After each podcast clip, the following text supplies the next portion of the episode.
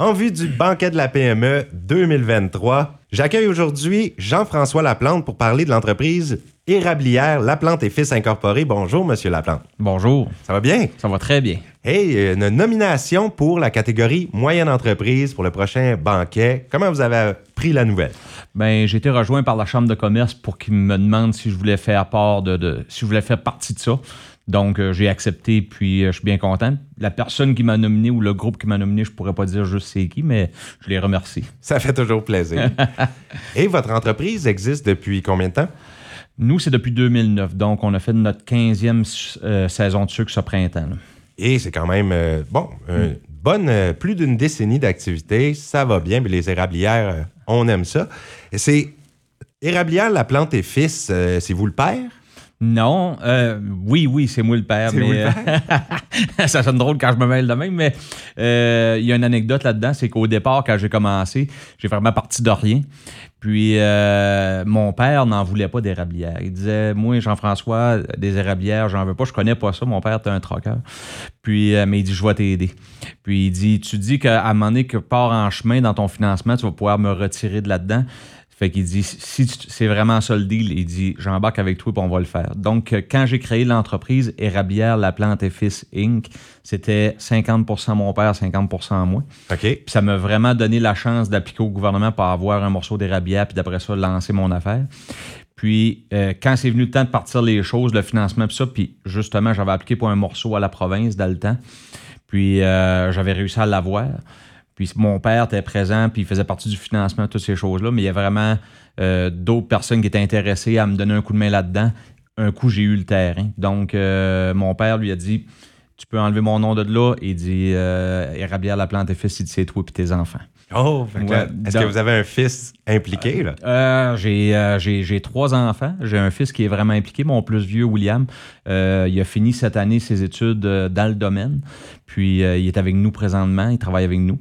Puis j'ai ma fille Léa qui s'en va étudier en marketing. Puis j'ai mon petit dernier que lui, ben, il a juste 8 ans. Ça fait que il nous dit toujours qu'il veut travailler avec toutes nous autres. Oh mais il voit ça aller. On, verra dans le temps comme dans le temps. Ah, c'est sûr. Alors, euh, combien d'employés ça comprend une érablière, euh, ben, la vôtre? Ben, la nôtre, la, mienne autant que celle-là des autres, je dirais toujours qu'on va averager un employé par 10 000 en taille, puis des fois un petit peu plus, dépendant s'il y a du camionneur et ces choses-là. Donc, nous autres, dans la saison forte, on roule pas mal. On a 165 000 en taille.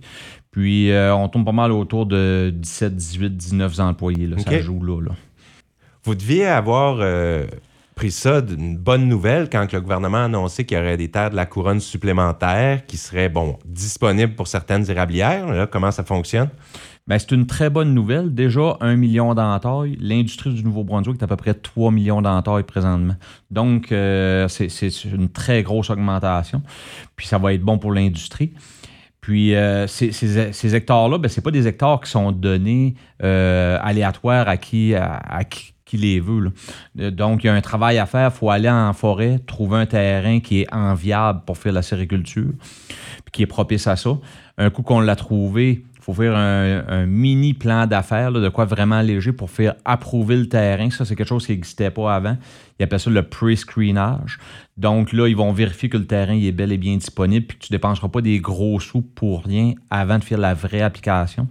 Puis après ça, il euh, faut vraiment que tu fasses une grosse demande de proposition qui est, vraiment l'inventaire forestier par un technicien forestier certifié. Il euh, faut que tu fasses un bon plan d'affaires, puis il faut que le financement soit au rendez-vous aussi.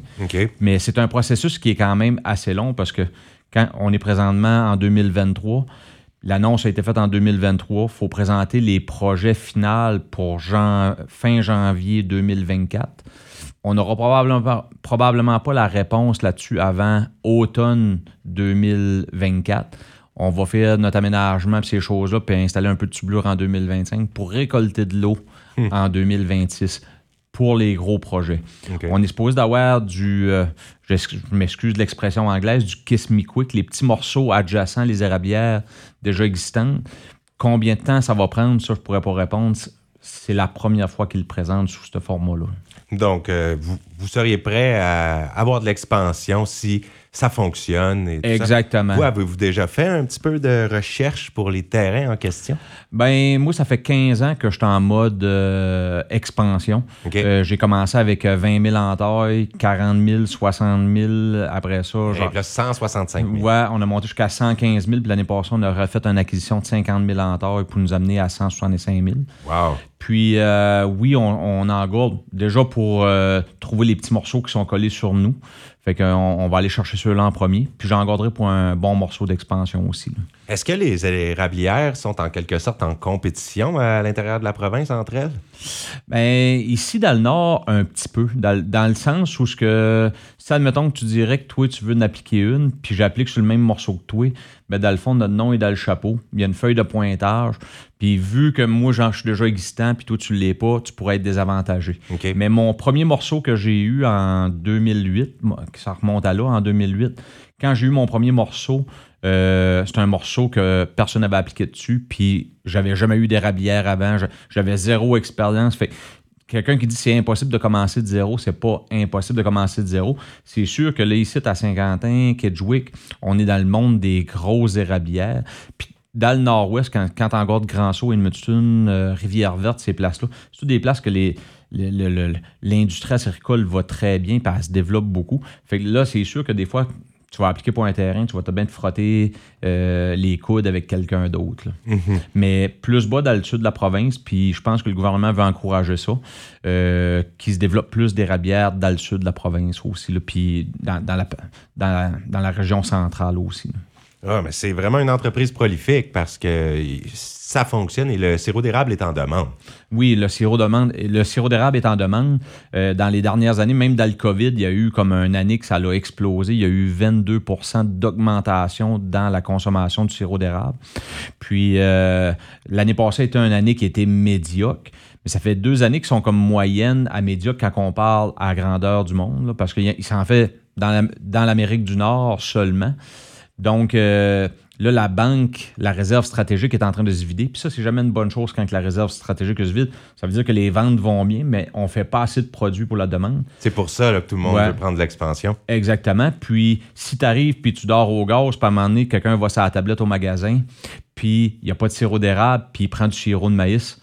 Ça peut arriver que la, la prochaine fois qu'il retourne chercher une bouteille de sirop, il va prendre du sirop de maïs. C'est jamais bon. Euh, à travers des années, quand il regarde les tendances, s'il manque de sirop, c'est jamais bon pour le sirop. Eh bien, merci, Jean-François Laplante, pour le temps que vous nous avez accordé aujourd'hui. Je vous souhaite vraiment bonne chance en vue du gala de la PME, du banquet, et euh, prospérité à votre entreprise familiale. Merci beaucoup.